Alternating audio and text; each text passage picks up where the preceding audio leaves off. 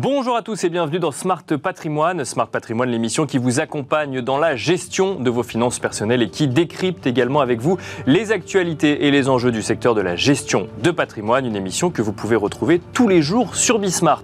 Et au sommaire de cette édition, nous commencerons avec les clés de l'IMO, le rendez-vous dédié à l'investissement immobilier de Smart Patrimoine. Et en l'occurrence, nous nous intéresserons à l'assurance aux assurances auxquelles peuvent souscrire les propriétaires bailleurs, ce qui nous amènera évidemment à évoquer les risques auxquels peuvent faire face euh, les, propriétaires bailleurs. Et pour cela, nous aurons le plaisir de recevoir dans un instant sur le plateau Jérôme Robin, fondateur de Nous Assurons.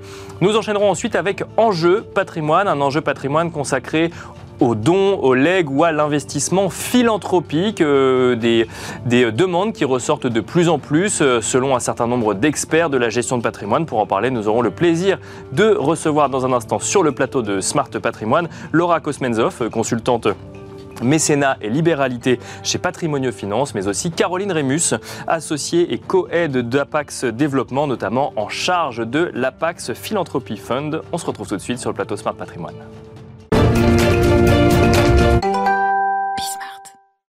Et c'est parti pour les clés de l'IMO, le rendez-vous dédié à l'investissement immobilier de Smart Patrimoine. Aujourd'hui, une question, comment bien s'assurer lorsque l'on est propriétaire bailleur, à savoir que l'on loue son logement ou en tout cas qu'on ne l'occupe pas, quels sont les risques auxquels faire face. Pour en parler, nous avons le plaisir de recevoir sur le plateau de Smart Patrimoine Jérôme Robin. Bonjour Jérôme Robin. Bonjour Nicolas. Bienvenue, vous êtes le fondateur de Nous Assurons. Euh, la question qu'on a envie de se poser aujourd'hui, c'est comment bien s'assurer lorsqu'on est propriétaire bailleur? J'ai envie de dire presque naïvement, euh, à mon sens, le premier risque que le propriétaire bailleur identifie, c'est celui des loyers impayés. C'est bien ça qui est la première crainte d'un propriétaire bailleur, d'un investisseur immobilier? Ah bah, Pour l'investisseur, c'est certain. Euh, il va dépendre des revenus euh, du, bien immobilier pour probablement rembourser son crédit ou pour assurer son train de vie. Mhm. Du coup, effectivement, l'entrée d'argent est importante et du coup, c'est important de l'assurer. Est-ce que ça peut remettre en cause des projets immobiliers, le fait d'avoir peur de justement de faire face à, des loyers impayés euh, ou à un locataire qui ne paye pas? Oui, alors d'ailleurs c'est pour ça que les produits d'assurance sont, sortis, c'est que quand il y avait de l'investissement locatif, souvent euh, il y avait la crainte de l'absence de, revenus ou la carence des locataires. C'est-à-dire qu'il n'y ait même pas d'occupants. Donc euh, c'est pour ça qu'il y a des produits d'assurance qui ont été développés et qui vont couvrir ces risques-là. Donc la garantie de loyer impayé, c'est la, plus connue. D'accord. Et on peut ajouter également la carence locative, c'est-à-dire le fait qu'il y ait une période où il n'y a pas de locataire. D'accord. On peut s'assurer aussi contre le fait qu'il n'y a pas de locataire chez soi. Parce que euh, justement, on aurait du mal à trouver un locataire et donc, euh, comme on attend un revenu de cet investissement, on prend une assurance pour s'assurer contre la carence locative. Voilà. Alors ça, ça se fait surtout dans les programmes neufs. D'accord. Euh, et particulièrement, c'est quelque chose, c'est un élément de réassurance pour les investisseurs qui font des investissements en dehors de leur lieu de résidence. D'accord. Voilà. Parce que oui, euh, ils n'ont pas forcément le temps de gérer à distance ils ou connaissent euh, l'énergie. le marché. et parfois, ben, parfois il y a une bonne raison et c'est important de s'assurer. Parfois, il y en a pas. D'accord. Moi, j'aurais tendance à privilégier le fait de bien choisir et bien se renseigner sur le marché sur lequel on investit, sur le produit qu'on achète. Bien sûr. Parce qu'il faut acheter pour moi un bien immobilier dans lequel on pourrait vivre. Euh, et comme ça, c'est la garantie. Euh, que au moins d'autres auront envie d'y vivre aussi. Quoi. Voilà. Vous avez bien compris. Euh, donc ça, c'est la carence locative. Alors, je, découvre le fait qu'on puisse s'assurer contre le fait de ne pas avoir de, de, locataire, mais on peut surtout s'assurer contre le fait d'avoir un locataire qui ne paye pas ou ne paye plus. Mm. Alors, comment cela fonctionne, Jérôme Robin Alors, les contrats, ça s'appelle des, des garanties de loyer impayé. Hein, c'est simple.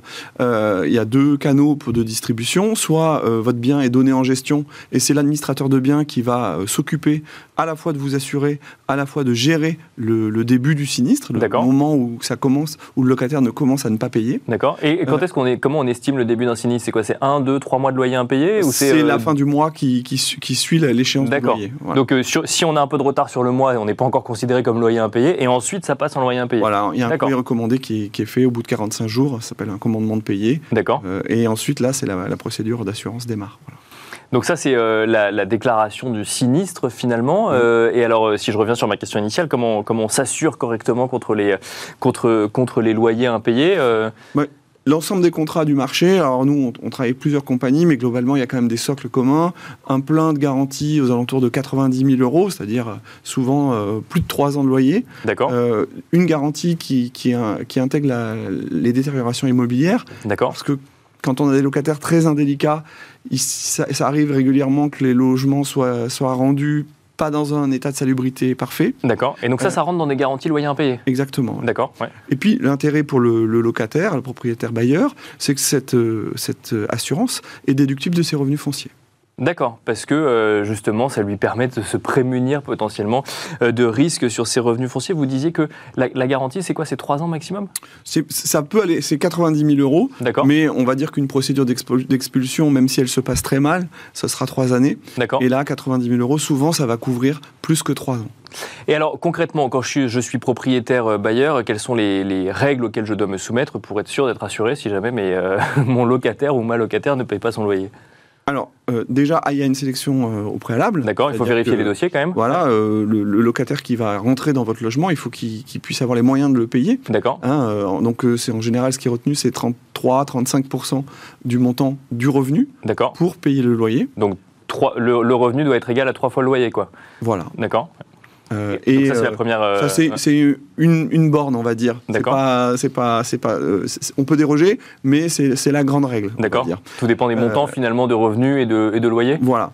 Donc si, si le, le, locataire est choisi par une agence immobilière, bah, c'est le, entre guillemets le travail de l'administrateur de biens. D'accord. Si par contre vous louez en direct un, un locataire, dans ce cas-là, euh, vous allez avoir des assureurs qui vont se positionner directement euh, avec des taux bien sûr différents puisque le niveau de service n'est pas le même. D'accord. Mais euh, on va pouvoir avoir une sélection du locataire et une validation du locataire. Donc l'assureur valide quand même qui il assure, quel est le profil qu'il assure. D'accord. Et globalement, si un assureur dit on ne prend pas cette personne, probablement c'est que soit il y a eu préalablement des incidents, soit il y a des faux documents.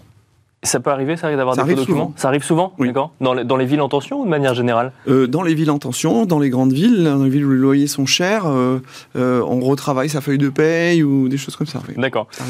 Euh, et donc ensuite, donc ça c'est les, règles à respecter. Alors en fait, il y a surtout une règle de revenu finalement, si je comprends bien, où euh, le, locataire doit monter pas de blanc sur ses revenus et ensuite on considère que oui, c'est euh, un risque que l'assureur peut assurer. Voilà, c'est ça. C'est vous constatez que ça arrive souvent les loyers impayés? Parce qu'en en fait, on a on a cette image un peu d'épinal que quand on est face à cette situation, c'est très compliqué de s'en extraire en tant que propriétaire bailleur. Mais en termes de quantité, est-ce que c'est des choses que vous voyez régulièrement? Alors, En termes de proportion, c'est le, le, taux préalable, c'était 3%. Peut-être cette année, on va, on va monter vers 4%. 4% de tous les investissements immobiliers en fait, se finissent sur des loyers impayés. Donc c'est très, très faible. D'accord. Euh, c'est très très faible si vous avez 100 appartements. D'accord, oui. Euh, si vous en avez un et que vous êtes euh, parmi les trois, là c'est un gros problème si vous n'êtes pas assuré.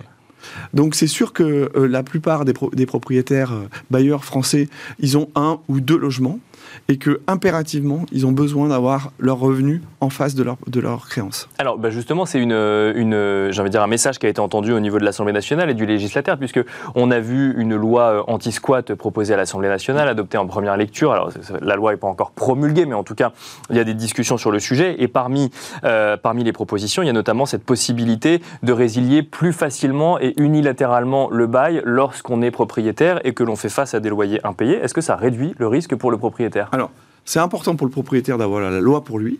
Euh, maintenant, c'est pas ce qui va faire partir le locataire. Euh, donc, euh, j'imagine et j'espère que la loi c'est un premier pas vers ensuite euh, une mécanique de procédure d'expulsion, peut-être avec des cadences un peu plus rapides que ce qu'on observe aujourd'hui, puisque parfois c'est deux ans pour faire sortir des locataires. Et donc, euh, ce que vous dites, c'est que la, loi n'est pas euh, suffisante finalement. Et qu'est-ce qui se passe pendant les deux ans où en fait euh, on n'a pas touché de loyer, par exemple? La loi, c'est une avancée. D'accord. mais tant qu'elle n'est pas la mise en exécution d'une décision de justice, c'est pas rapide.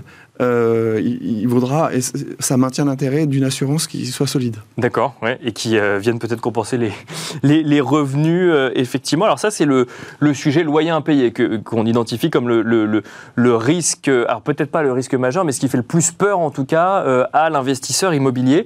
Est-ce qu'il y a d'autres risques en, tant qu'assureur ou courtier en assurance que, que vous identifiez quand on est propriétaire bailleur et qu'il faut bien avoir en tête lorsqu'on lorsqu'on se lance dans un investissement immobilier?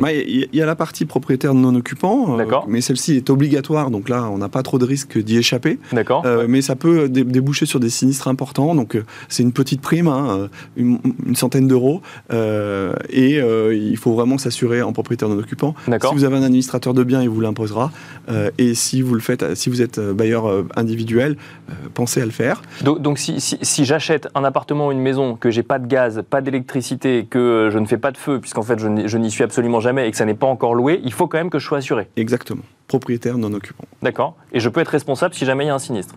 Oui, vous pouvez l'être. S'il n'y a pas d'occupant, euh, on va venir vous chercher, oui, ça c'est sûr. Donc il faut penser à s'assurer, très bien, oui. Et puis euh, la, garantie, euh, et ça va être d'actualité parce qu'il y a quand même une volonté de, rénovation énergétique, vous en avez entendu parler, soit au travers des copropriétés, soit au travers des, aménagements des appartements, des parties privatives. Mhm. Là, il va y avoir des travaux, il va y avoir différents corps d'État qui vont pouvoir intervenir sur de la rénovation énergétique. Et là, quand on, est dans cette, cette mécanisme-là, ce mécanique d'investissement, on a intérêt à se protéger avec une garantie dommage-ouvrage. D'accord. Cette garantie-là, elle va chapeauter la garantie décennale des différents corps d'État qui vont intervenir. C'est-à-dire C'est-à-dire qu'elle va... Euh, eh bien, c'est-à-dire si vous mettez des panneaux solaires sur le toit euh, d'une copropriété et que euh, en même temps vous faites refaire le système de chauffage, mhm. qui a une fuite d'eau, ben, vous pouvez avoir une fuite du toit ou ça peut être le plombier qui a mal fait son boulot. D'accord. En général... Mais le plombier, il est assuré normalement Oui, il est assuré. Mais la dommage ouvrage, elle vient régler le, problème. Elle intervient en garantie, elle fait la réparation et ensuite elle exerce le recours contre l'artisan qui est assuré. D'accord. Donc c'est euh, quel intérêt pour le, propriétaire bailleur d'avoir une deuxième assurance alors que son euh, son de pas avoir à, savoir qui est responsable de l'origine du sinistre D'accord. être indemnisé. Notamment par exemple dans des cas de copropriété par exemple où est-ce que ça dépend de la copropriété, de moi, de mon artisan, euh, est-ce qu'il y a plusieurs Là j'ai cité deux, deux, intervenants mais sur des chantiers de rénovation énergétique il peut y en avoir quatre ou cinq. D'accord. Vous pouvez avoir de l'isolation par l'extérieur, vous pouvez avoir les fenêtres, vous pouvez avoir plein de choses. Est-ce qu'on a fait le tour des risques Jérôme Robin, ça en fait déjà pas mal quand même quand on est propriétaire bailleur. Ça reste quand même des opérations qui sont intéressantes à la fin Alors, il y a un risque également que, que, sur lequel on va sortir un produit. Euh, je vous en ai pas parlé, mais je vais en faire. Bah, Faites-le, c'est maintenant. Euh, c'est une garantie sur la revente. D'accord. On, on, achète quelque chose, euh, on va avoir une, un temps d'exposition. on peut avoir des contraintes de vie qui, qui, qui, qui puissent nous obliger à revendre un bien immobilier. D'ailleurs, que ce soit un investissement locatif ou une résidence principale. Là, on va sortir un produit d'assurance qui va couvrir justement la perte de valeur en cas de revente forcée. En, lien, j'imagine, avec des études de prix, enfin de marché et de prix sur combien est-ce que j'aurais pu le revendre. Euh, ou mais, mais souvent, ça peut être des, ruptures de PAC, ça peut être des cas de divorce, des choses comme ça. C'est souvent le, le, fait générateur est souvent autour de ça. Ou un licenciement, une perte d'emploi.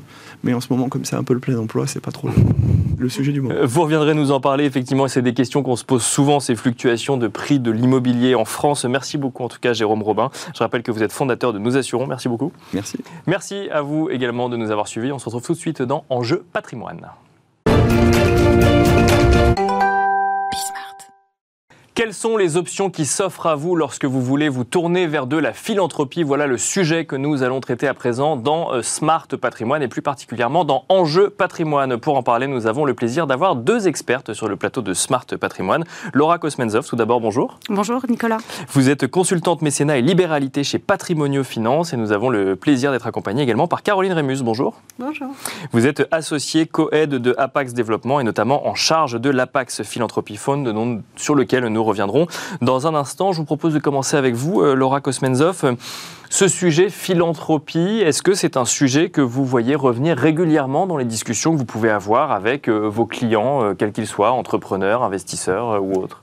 Alors, ce sujet philanthropie, euh, c'est un sujet qui commence à être récurrent dans nos conversations, euh, parce qu'il y a un contexte général qui favorise cela, et parce que, euh, effectivement, aujourd'hui, il est difficile de ne pas intégrer la philanthropie au regard de tous les outils que l'on a juridiques et fiscaux pour pouvoir développer l'intérêt général. C'est-à-dire qu'il y a des incitations qui font que globalement, on réfléchit de plus en plus à euh, de l'investissement philanthropique. Déjà, c'est un paradoxe de dire investissement philanthropique ou on peut en parler quand même Non, non, non c'est pas un paradoxe. Euh, alors euh, oui, c'est effectivement un sujet qui est important. C'est un sujet qui permet de, de, vraiment aujourd'hui allier des investissements et de la philanthropie, et surtout parce qu'il est important de, de, comprendre mhm. que euh, ça va dépendre du moment où vous en êtes dans votre vie. C'est-à-dire, est-ce que vous avez, euh, est-ce que vous êtes euh, avec des héritiers, sans héritiers, est-ce que vous transmettez, est-ce que vous allez réfléchir à votre succession? Et en fait, ces moments très importants vont permettre effectivement d'accès ou non vers une stratégie philanthropique.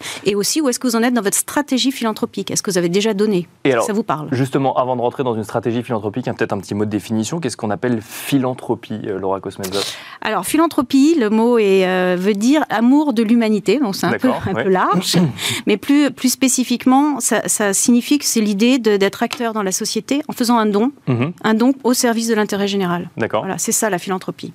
Et donc après, la question, c'est euh, à qui on fait un don, à quoi on fait un don et quel est le montant du don finalement qu'on va avoir euh, lorsque vous avez, je ne sais pas moi, un entrepreneur qui a vendu son entreprise et qui vient vous voir en vous disant bah, il y a une partie de, des recettes de, cette vente que j'ai envie d'investir pour l'intérêt général. Euh, quelles, les, quelles, sont les questions directement que vous lui posez ou, que, euh, ou qu'il ou elle se pose? Déjà, la première question, c'est effectivement est-ce qu'il y a des plus-values ou pas au moment de sa session?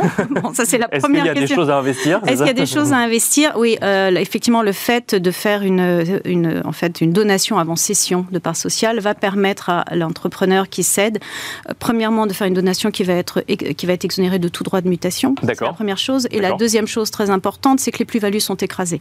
Donc, euh, a un vrai intérêt euh, patrimonial. D'y penser avant la cession D'y penser avant la cession. Et il faut y penser avant, absolument avant la cession. D'accord. C'est pas un don qu'on fait une fois qu'on a récupéré le fruit de la cession non, et qu'on se dit, bah, tiens, j'ai une grosse rentrée d'argent, est-ce que j'en donnerais pas un petit peu? Ça veut dire que même les, oui, ça veut dire que même les véhicules juridiques sont constitués. On va rentrer un, euh, un, petit peu plus euh, dans le détail des véhicules juridiques. Juste avant, Caroline Rémus, Apax a lancé donc un fonds euh, philanthropie. On va en parler dans un instant, mais juste avant, si, vous lancez un fonds philanthropie, est-ce que ça veut dire que vous avez constaté vous aussi une montée en puissance de la demande sur ces sujets de dons ou d'investissement? Oui, clairement. En fait, dans notre base souscripteur, puisque nous on est une société de gestion, on investit à peu près dans, 25 entreprises en permanence qu'on accompagne sur plusieurs années. On a une large base souscripteur.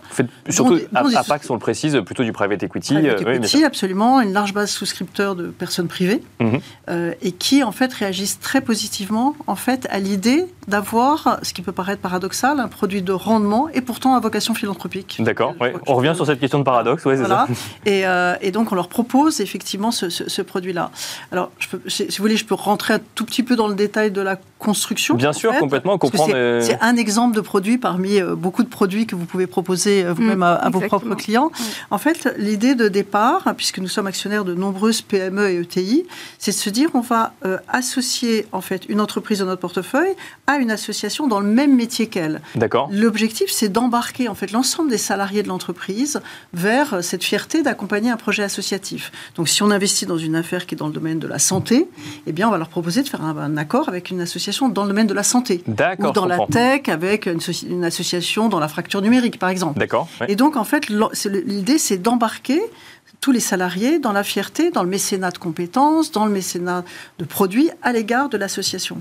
Et nous, par ailleurs, on a créé au-dessus de ça un produit, un fonds d'investissement, euh, où on propose à nos souscripteurs, en mettant de l'argent, à la fois d'investir dans tous nos deals, qui sont des machines à faire des plus-values, et de suivre ces projets associatifs. Et donc, c'est pour ça que vous avez un produit combiné qui a euh, son rendement issu du fait qu'ils sont en co-investissement dans tout ce que nous faisons, et par ailleurs un flux qui se dirige vers des associations choisies par nos entreprises. Là, on se rapproche presque de l'investissement classique, quelque part, Alors, à vocation philanthropique. mais euh, En fait, l'idée euh, en fait, qui sous-tend ça, c'est qu'on considère que c'est bien que chacun fasse son métier, bon dans son métier. Donc nous, on sait faire des plus-values. Il y a des associations qui, ont, qui savent faire de l'impact. Et puis, il y a des souscripteurs qui ont envie d'avoir un produit de rendement qui est quand même assez correct, tout en suivant des projets philanthropiques qu'accompagnent nos entreprises. Et donc, c'est cette construction-là qui nous permet de dire on a un produit de rendement à vocation philanthropique. Alors, le rendement est bien sûr écorné par la partie don. D'accord. Mais il est aussi bonifié parce que, bien sûr, nous faisons ça pro bono. Il n'y a pas de commission de gestion, il n'y a pas de carré d'intérêt, en fait. Et donc, au total, on arrive à avoir un, produit de rendement de 6 ou 7% euh, annuel en vitesse de croisière qui euh, est à la fois attractif et permet de suivre des jolis projets. Alors, bah, pour rebondir sur ce que vous nous dites, Caroline Rémus, Laura Kosmenzov, si je reviens un petit peu avant sur le choix euh, des véhicules d'investissement, euh, en fait, déjà, quelle est la palette de choix? Alors, on peut peut-être pas tout donner parce que j'imagine qu'il y en a beaucoup, mais quelle est la palette de choix euh, les plus récurrents ou, ou en tout cas des, des, des solutions de dons ou d'investissement qui reviennent régulièrement? En fait, ça va vraiment dépendre de, de ce que vous voulez faire comme philanthropie. Si vous souhaitez vous investir de façon pérenne ou pas. On va partir du principe que là, dans la stratégie patrimoniale, il y a la philanthropie, on veut s'investir de façon pérenne. D'accord. Dans ce cas-là, il y a plusieurs véhicules qui sont créés. Le, législateur en a créé plusieurs. Euh, que l'on peut classifier globalement du plus impliquant et du plus institutionnel, qui va être la fondation reconnue d'utilité publique, à la fondation abritée, qui va permettre en fait de, euh, effectivement, de toute façon, dans les deux cas, euh, de mettre de façon irrévocable une partie de votre patrimoine au service de la cause. D'accord. Et la différence, c'est que ça va être une fondation abritée qui va être sous l'égide d'une fondation abritante et qui donc va permettre au philanthrope de se consacrer à sa cause et de ne pas être noyé sous les contraintes administratives, juridiques. D'accord, je comprends. Plutôt que de créer sa propre fondation, une fondation abritée, c'est un simple contrat. D'accord, ça simplifie la création de sa fondation. Complètement. D'accord. Complètement. Après, il y a des, philanthropes euh, qui souhaitent aller pas plus loin, mais qui ont une volonté d'investissement euh, important et en fait il y a un fonds de, les fonds de dotation pardon ont été créés en 2008 mhm. et ils ont cet avantage qu'ils sont vraiment là pour favoriser les démarches individuelles les dotations sont faibles donc 15 000 euros, et les modalités de constitution sont légères. D'accord. Globalement, ce sont les trois. Euh, Quand on parle de, de fonds de dotation, qui crée le fonds de dotation? Vous, moi. D'accord. En fait, parce que j'ai envie de, euh, euh, de, me, de me lancer dans la philanthropie, que j'ai choisi une cause qui m'intéresse, parce qu'il y a ça aussi, il y a le choix de la cause. Euh, derrière, je crée mon fonds de, mon fonds de dotation. Bien sûr. Et, qui ensuite décide à quelle, à quelle association, par exemple, c'est reversé Est-ce que ça passe forcément par une association, d'ailleurs? Vous avez deux possibilités. Soit le fonds de dotation est opérationnel, c'est-à-dire qu'il va lui-même mettre en œuvre sa cause. D'accord. Soit il est redistributeur, et dans ce cas-là, il va soutenir des organismes qui ont eux-mêmes des missions d'intérêt général. D'accord. Voilà. Et en fait, à partir partir de ce moment-là, vous avez une personne physique ou morale, d'ailleurs, hein, qui va créer ce fonds de dotation de façon totalement individuelle. La constitution est très simple, je passe sur les détails. Et ensuite, il y a un conseil d'administration avec trois personnes minimum. Voilà, c'est à peu près. Bien sûr, il y a des obligations de publication de, comptes, mais c'est en fait un mode de fonctionnement et un monde de création extrêmement facile ce qui favorise d'ailleurs euh, le nombre de véhicules euh, juridiques qui ont été créés ont doublé en 20 ans et les fonds de dotation, je pense qu'il y en a 2500. Enfin, c'est vraiment quelque chose qui est très usité. Et alors, comment on, choisit, euh, comment on choisit la cause dans laquelle on a envie de s'investir? Est-ce que c'est. ma, question peut paraître naïve, mais est-ce que c'est nous qui choisissons la cause ou est-ce que c'est la cause qui vous choisit quelque part? Il y a des besoins et donc globalement, bah, si vous voulez vous, vous investir, aller vers là où il y a besoin d'argent. Je pense que Caroline peut en témoigner comme moi. C'est vraiment une histoire personnelle. Les gens qui s'investissent euh, dans une cause sont touchés de façon personnelle. Euh, quelle qu'elle soit la raison, l'éducation, la santé, euh, les animaux, l'écologie, il y a toujours une base personnelle et on ne fait pas de philanthropie si on n'a pas une cause qu'on défend. On ne vient pas en par hasard à la philanthropie. Caroline Rémus, même question. Alors du coup, c'est plutôt un fonds d'investissement Nous, c'est clairement un fonds d'investissement. Et alors effectivement, nous, on est multicause. Parce que chacune de nos entreprises choisit, une fois de plus, une association qui correspond à son métier. C'est l'entreprise qui choisit C'est l'entreprise qui choisit. Alors bien sûr, nous, on valide que l'association est honorablement connue, qu'elle sait faire aussi du reporting de ses activités, parce qu'on va devoir rendre compte mm. dans la durée des projets qu'on accompagne. Mais chaque entreprise choisit dans son domaine une, association avec notre aide. D'accord. Si je peux peut-être vous donner peut-être un, exemple. Bien sûr, oui, qu'on puisse euh, se, projeter. Par exemple, nous, nous sommes en ce moment actionnaires d'une société que tout le monde connaît, c'est pour ça que c'est facile à citer, qui, qui sont les pulls Éric Bompard. D'accord. Donc Éric Bompard a fait un partenariat avec Emmaüs dans lequel, au sein d'Emmaüs, vous avez un atelier de couturière en réinsertion. Et donc, la mécanique est la suivante. Dans les magasins, on collecte les pulls abîmés dont les clientes ne veulent plus. On les envoie à cet atelier qui transforme, en fait, les pulls en euh, euh, pochettes à lunettes, petits sacs, euh, porte-clés, etc. Et que l'on va revendre dans le réseau de magasins au bénéfice de cette entreprise d'insertion qui est Emmaüs Alternative. D'accord. Il y a toute une boucle qui mobilise l'ensemble des salariés, le style, les magasins, etc., au bénéfice de cette cause. Et nous, avec notre véhicule, nous allons en fait euh, financer le développement de cet atelier pour qu'il puisse accueillir plus de personnes en réinsertion.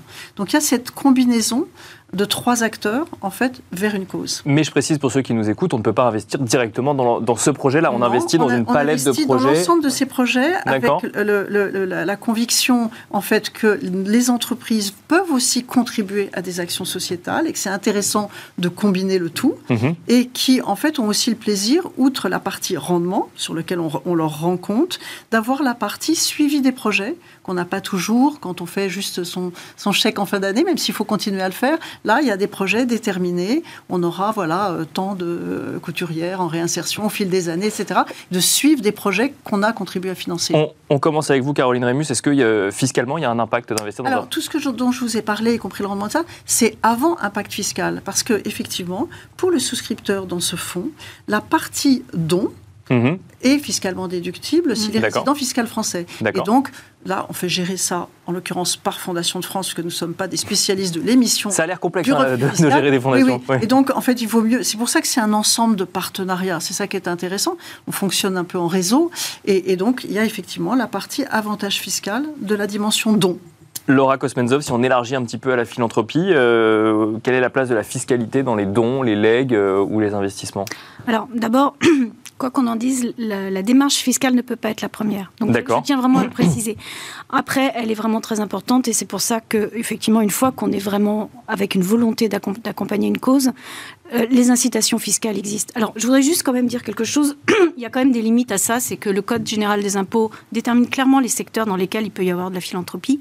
Par ailleurs, le droit civil aussi euh, contingente clairement ce que l'on peut qualifier d'intérêt général. cela mis à part, les, intérêts, les démarches fiscales sont euh, fondamentales et ce sont des optimisations pour aider effectivement et accompagner les, les, causes d'intérêt général. D'accord. Donc, elles vont dépendre. Il y a des, régimes fiscaux pour les entreprises, des régimes fiscaux pour les particuliers. Euh, il y a des, effectivement, euh, je dirais, des régimes fiscaux qui vont favoriser euh, euh, directement des, enfin, qui vont favoriser, euh, comment expliquer ça clairement? La défiscalisation? la défiscalisation dans la démarche philanthropique et qui va être une démarche pérenne. Et donc là, on pourra en citer quelques exemples si vous voulez ensuite. Et puis après, il y a le don ponctuel qui fait l'objet d'effectivement d'énormément d'avantages fiscaux, réduction d'IR, réduction, euh, réduction d'IS. et même, quand même dans des ordres de grandeur à 60%, oui, 66%, 75% de déduction. Qui ne sont pas négligeables. En France, on est très, on est très encouragé à ça. Mais alors justement, quelle différence entre 60%, 66%, 75% C'est ah, D'accord, oui, d'accord. En, fonction du, en fonction de son statut. De son statut fiscal. D'accord, je comprends. Plus précisément, euh, effectivement, euh, les, les, particuliers peuvent déduire 66% dans la limite de 20% de leur revenu.